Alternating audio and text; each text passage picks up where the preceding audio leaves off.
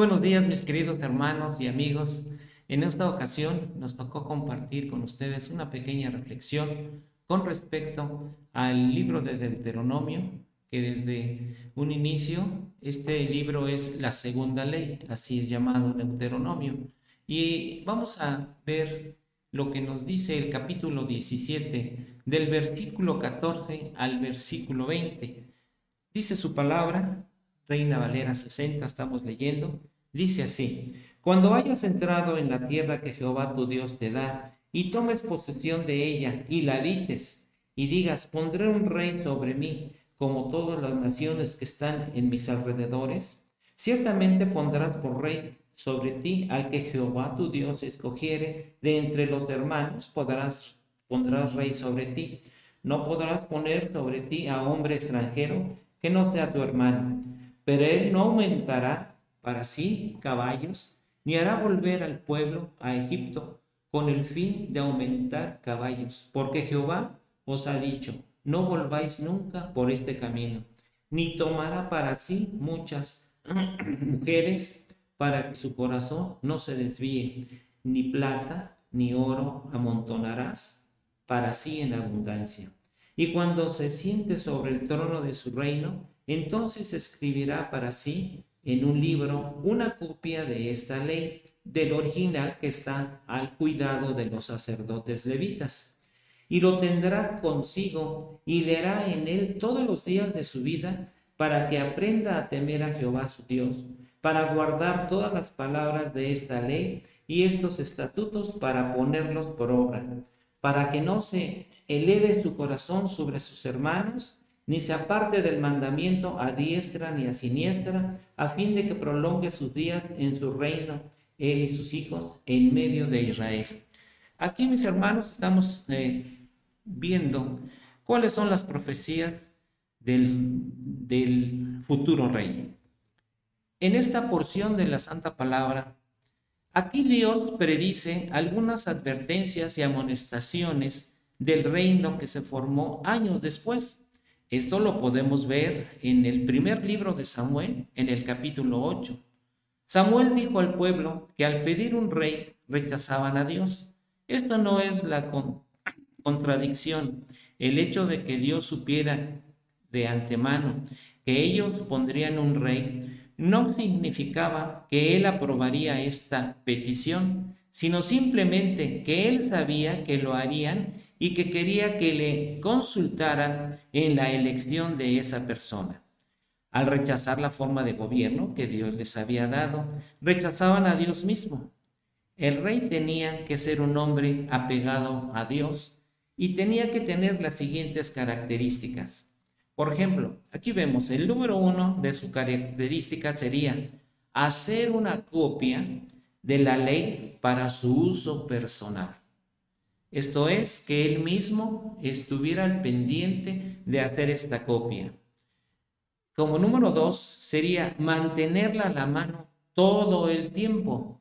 No dice que un ratito, aquí dice que todo el tiempo para que él la tuviera a la mano.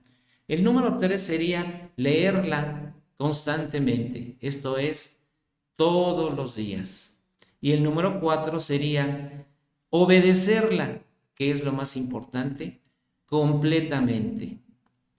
Por medio de este proceso, aprendería a respetar a Dios, evitaría sentirse más importante que los demás y prevenía un rechazo a Dios una vez que estuviera en tiempos de prosperidad. No podemos saber lo que Dios quiere a menos que leamos su palabra y su palabra no impactará nuestras vidas a menos que la leamos y reflexionemos con ella con toda seguridad. Aquí estamos viendo las instrucciones que Dios da a los reyes. Eh, hago una eh, paréntesis porque en el libro de Apocalipsis, aquí nos dice la palabra en el capítulo 1, versículo 6, que somos reyes y sacerdotes. A partir de esta responsabilidad como reyes y sacerdotes, hermanos, yo les invito a que sigamos todas las instrucciones que Dios nos manda, como si fuéramos realmente ese rey en aquel entonces. Pero ahora que somos reyes y sacerdotes, tenemos que tener el ejemplo. Y el ejemplo es tener una palabra constantemente, leerla. Bueno, tenemos ya la, la palabra de Dios, pero también hay que leerla. Algunos la tienen por ahí en el escritorio, pero pues no la ven, o nomás la ven pero no la leen, o nomás la leen y no la entienden. Y en este caso una instrucción es de que la leamos constantemente todo el tiempo. Otra de las situaciones es que la leamos todos los días. Esto es un hermoso programa que estamos teniendo en nuestra familia. Hermanos y amigos, yo les invito a que llevemos adelante un programa de lectura.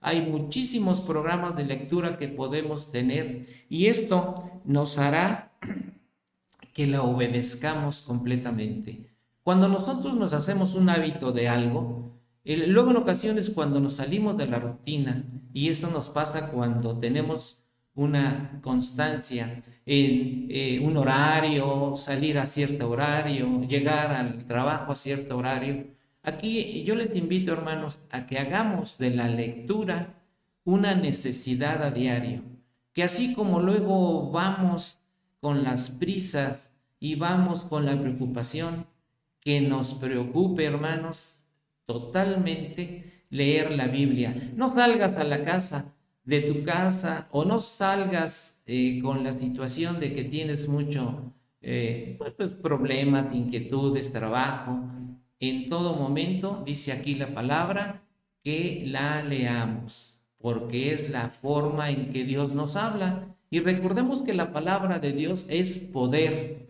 ese poder que podemos tener a través de su santa palabra. Yo los invito, hermanos, que en esta ocasión hagamos una reflexión y seamos esos reyes y sacerdotes y como reyes la obligación de estar leyendo su palabra. Y cómo no, ¿por qué no? Mejor en familia, si se puede, pero siempre haz un espacio para leer su santa palabra, porque su palabra, repito, es poder para nosotros. Te damos gracias, Señor, por estos momentos y agradecemos estas hermosas reflexiones que estamos teniendo y te pido que nos des esta inquietud para poder seguir con este programa de lectura que tú nos indicas que tiene que ser a diario. Muchas gracias hermanos por esta oportunidad que nos dan, por estos medios y les invito a que sigan sintonizando estos devocionales los días lunes, miércoles y viernes. Que el Señor les bendiga en gran manera y acuérdense, el poder de su palabra nos fortifica que el Señor sea con ustedes. Muchas gracias, hermanos.